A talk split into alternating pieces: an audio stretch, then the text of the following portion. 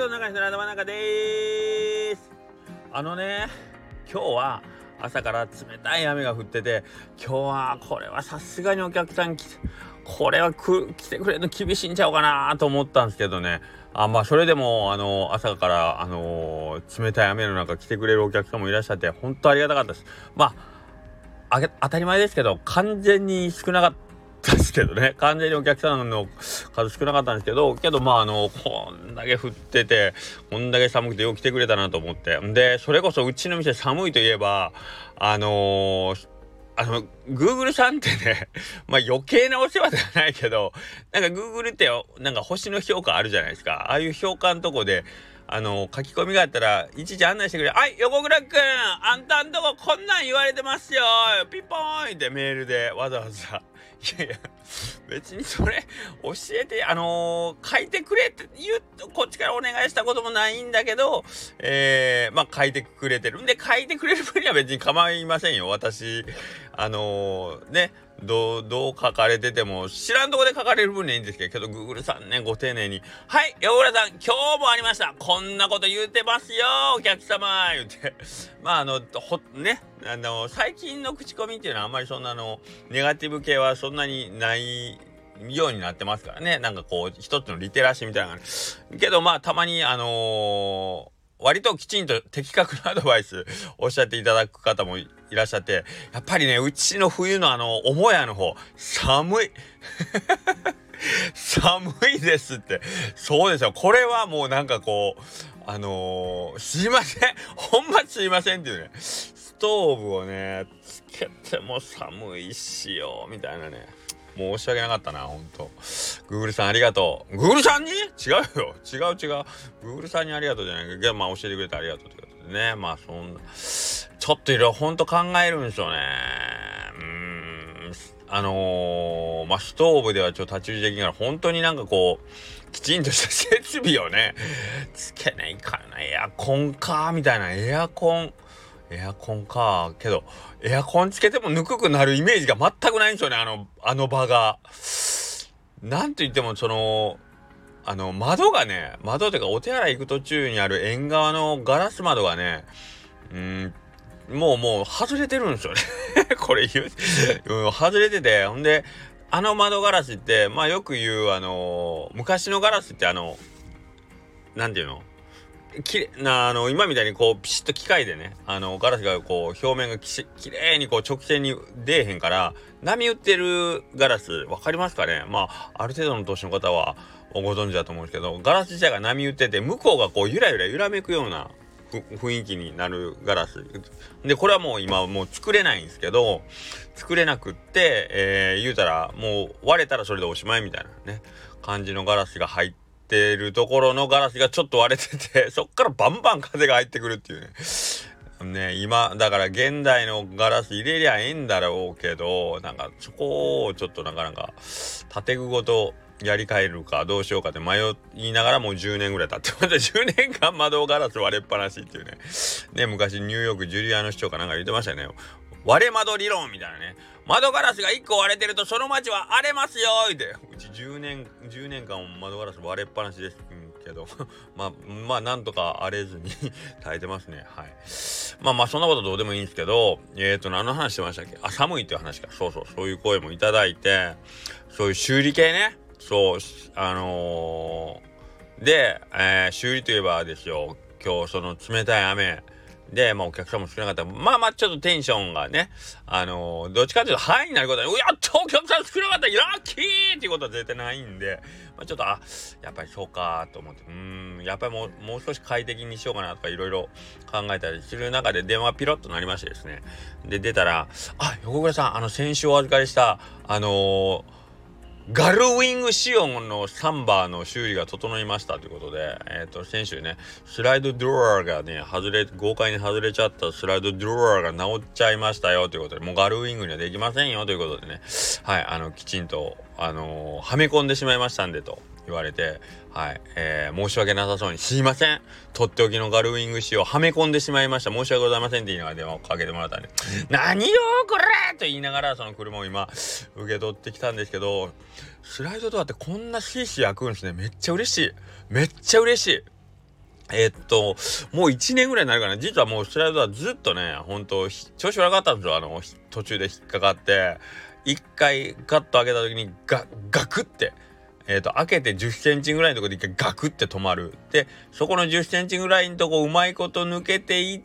たかなと思ってたら、ラストの20センチぐらいが開ききらないとかね。だからそういうなんかこう、いろんなこう、ストレスを感じながらそのドアを使っ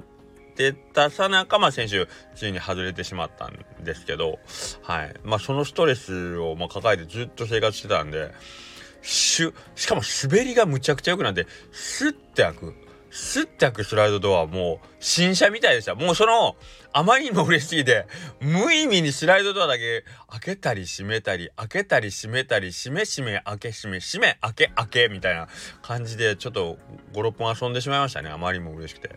うん、ほんでえー、っとまあそのいつもね利用させてもらってるその修理工場の方もうめちゃくちゃいい人でまあ、両側スライドドアなんですけど、で、今回外れてしまったスライドドアと、反対側のスライドドアも、まあ、若干、まあ、同じだけ使ってますから、若干滑りが悪いし、まあ、引っかかるような、引っかからんような、みたいな。ちょっと、あ、まあ、けど、いずれこれ、やばいなと思うような感じだったんですけど、そっちもスルスル開いちゃう、スルスル開いちゃう、開け閉め、閉め閉め、閉め開け開け、開け開け、閉め開け、開け開け閉め、みたいな。反対側の方でも23分遊んじゃいましたね。合計まあ10分弱ぐらいスライドドアで僕ちょっと遊んじゃいました。まあそれぐらい気持ちよかったですね。新車かよって思うぐらい。うんよかったですね。もっと早く出せばよかったですね。こんなこんなに気持ちいいなら。ねほんとありがたい。でねまあそのこういうメンテ系メンテ系の話で体のメンテが僕今年のあれじゃないですか。で先週ぐらいにその奥様からちょっとあのー、あまりよろしくない菌を体にもらってったんだろうなと思ってその猛烈に、えーと、胸と背中が痛かったのもまあ治ったんですけどそれがまあ治ったというか多分それってあの体の抵抗力が弱ってるか毒が多分体の中にあると思うんですけどニキビみたいなのがこうできたなと思ってたらそれがなんかだんだんだんだんだんだん大きくなってきてて結構大きめのパチンコ玉ぐらいのあのー、イボですよね完全にもうニキビでは誰もこらえてくれない。あ、いや、ニキビできましたね。いや、違うやろ、それっていうような。なんかね、ほっぺたのとこにドンとできてて。んで、おとといかな、サトシさんが僕の顔見るのうわ、気持ち悪っつって。何それ、もう近寄らんといて、みたいな。もう破裂するやん、その、その顔の、その丸いやつって言われて。まあ、それぐらい結構パンパンに、もう腫れてたんですよ。で、それこそ、サトシさんが、それ、福岡行く前ね、行く前に、ちょっと高松によかったけんって帰りに寄ってくれて、まあ僕の顔見るなり、うわ、それも絶対破裂するしって言われて、破裂ってあんたまた大げさなと思っとって、サトシさんお疲れ様でしたって。で、家帰って、どさっきサトシさんなんか破裂するって言ってたなーと思って。自分でもちょっと鏡で見てみようと思って鏡の前に立ったらバンって破裂して。中から海が海がねブエーでブエーでベーってはないな。バーンで破裂っていうかまあ破れてなんかちょうど鏡の前に立ったらそのボールが弾けて中から海がドゥルドゥルドゥルって出て。ごめんなさいねお食事中の方こんな海がドロドロなんて言っちゃって。けど別に海って出てきたら臭って言うじゃない。そんな臭くはなかったんで海じゃなかったかもしれないですね。海じゃなかったかもしれないもしかしたら何やったんやろなあれは。なんかちょっと白っぽい牛乳？牛乳？俺牛でもないのに牛乳やったかな。飲んで飲んだよかったな。まあ牛乳よりはちょっと粘度があったんですけどね。まあそれが出てまあ大体けど海が出たらあのー、そのまあ膨れてる状態だったらしぼんでなくなったりするじゃないですか。僕指はね表層とかってよくなって表層ってやっぱりその末端のところに海がたまる特に指先とかね。であれも痛いけどちょっとどっかからバンではね破れて海が出たらもうあとは何事もなかったかのようにシュッと収まるからああ閉めた閉めたもう破れたしもうこれで終わりやと思ったけど全然なんこれ。これ。もうこれほんまニキビでもなかったしイボまあイボだった中に海が溜まってるってことないもんね。だからこれどうなるんやろうなみたいな。今日本当だったら今日病院行こうかなと思ったけどちょっとそういうもうねちょっといけなかったんで。今ねその破れたところのかさぶたみたいなのがこうでっかいかさぶたみたいなのがなんかこうついてて一見まあほくろみたいなんでマスクしてるからかどうか誰も何も言わないんですけどね。誰も何もそれはもう言ったらこいつかわいそうっていうことで触れてくれないのかほんまに気づいてないのか分かんないけどけど佐藤さん僕の顔見るなりうわ気持ち悪いって言ったけどねうんそん割とはでねそうなんほんで、まあ、自分じゃ顔のことって分かんないじゃない顔の傷って。だから、全然気にならんし、もう今痛みもないしね。えー、全然問題ないから、別にほっといてこのままでいいかなと思うけど、家族からしたらやっぱ今までこいつの顔になかったものがついてるわと思ったらちょっと気になるみたいで、うん、一緒におる人の方がやっぱ気になるやん。けど、これ思春期の頃やったらさ、自分の顔にちょっと異変があるって、まあまあ、ダメージでかいじゃないですか。こ精神的に。ね気になってそれこそもうマスクで隠して絶対見せないみたいなことをしてたと思うんですよさすがのこの僕でも。それこそ僕らの、あのー、高校ってヘルメットがあったからね。ヘルメットがあったら家でどんだけ髪型をこう整えても学校に着くチャリでね学校行ったらもうヘルメットなるでしょ頭がね。ね？もう思春期の男女にしたらもう死活問題じゃないですか。ね？だからそのヘルメットで髪型が多少変わるぐらいでも嫌な年頃の時に顔になんかそんな派手な出来物がパチンコ玉がくっついたような出来物ができたらもうちょっとほんまにもうもうそれ無理でしょけどまあこれがいいのか悪いのか分かりませんけどもうこの年になったら別にほんとどうでもいいんですよね。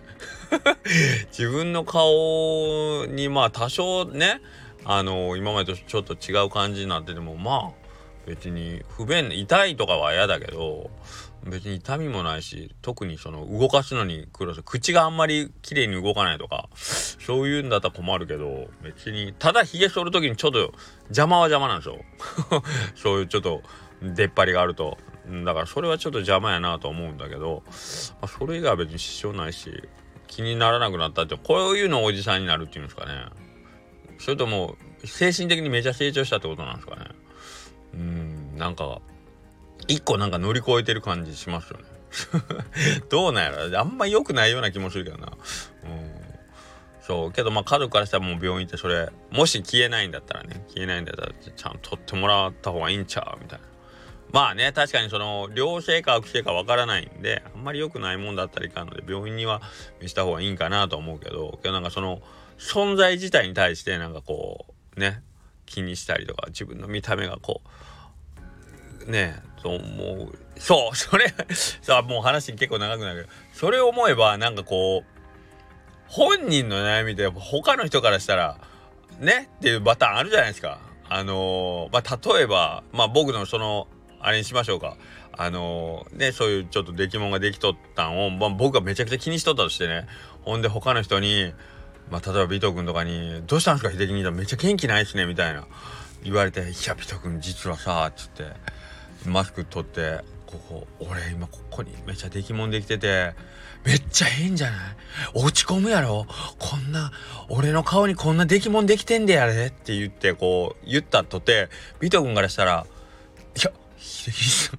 その出来物ができたからで秀樹兄さんもっと顔で言ったらもうちょっと問題があるとこいっぱいって多分思うと思うんです美斗君からしたらね。けど本人からしたらいや俺はもうこの出来物のせいでおモテない人生を歩むことになるからこの出来物さえなければ俺はモテモテ男やのにこの出来物ができたから俺はもう俺の人生真っ暗だぐらいの気持ちになっちゃうじゃないですか。ね？けど第三者のねビデオ君からしていや秀樹兄さんモテないのはその出来物のせいじゃなくてもっとあの顔顔の作りがもうそもそもみたいなね？っていう話になるでしょ、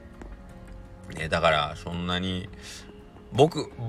僕がそのあの悩んでるところは別に世間の誰も気にしてないよっていう。で、こんって言いたいんだけど、この出来物に関しては僕自身も悩んでないからうん、なんか、いいなと思って僕楽得な性格やなと思ってますね。そうですね。悩みねほんとないな。眠いぐらいですね。今むちゃくちゃ眠いし、ね、早く帰って寝たいなということで終わりまーすあそれでですね、えっ、ー、と、僕、ここで発表したかどうかわかんないですけど、いよいよですね、あの、2月18日のツタヤのイベント、えっ、ー、と、昨日、マイカブさんのイベントも終わったんで、まあ、次の、えー、っと、まあ、我々が向かうというか、私が、まあ、向かう直近のイベントっていうのが、その、えー、蔦屋裁縫町で行う、まあ、トークイベントになるんですけど、それ、うどばた会議と言います。はい。うどん屋さん周辺の、えー、人たちとトークで盛り上がるということで、えー、井戸端会議とかけて、えー、うどんの周り丼、うどん端会議というのをやります。はい。で、えー、っと、まあ、出し物としてはですね、下克上ラジオの公開収録で、えー、AAP レディオですね、アホアホパワーラジオの、えー、トーク、公開トークショーと、白川さんの今日白川さんもね、えっ、ー、と、ご相談というか、どうしようかなっつって、こう、お顔見して、お悩み中のようでしたけど、白川さんも、えー、まあ、一人漫談というか、一人ネタ的なやつで、今日聞いてる間聞いたら、これちょっと面白そうやなっていうやつを、うん、またあの、今、検討中らしいので、はい、やらせてもらおうと思います。そしてですね、あと高松ベースカフェさんという高松の、えー、カフェがあるんですけども、本当に超個性的な女性店主のカフェさんが、えー、読み聞かせプラス弾き語り的なことを、まあ、当日仕様でなんかこうやられると思うので、まあ、その辺の、えー、いわゆる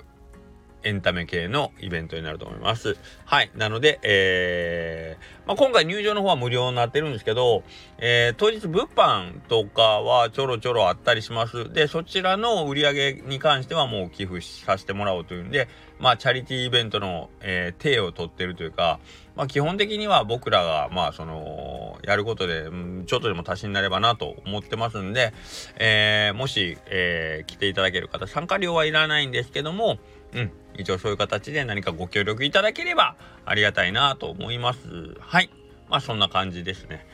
えー、まあ明日雨が上がったんだったら、えー、できれば皆さんお待ちしたいと思いますんで、よろしくお願いします。雨が降っても皆さんのことお待ちしてますけどね。はい。それではまた明日もよろしくお願いします。失礼します。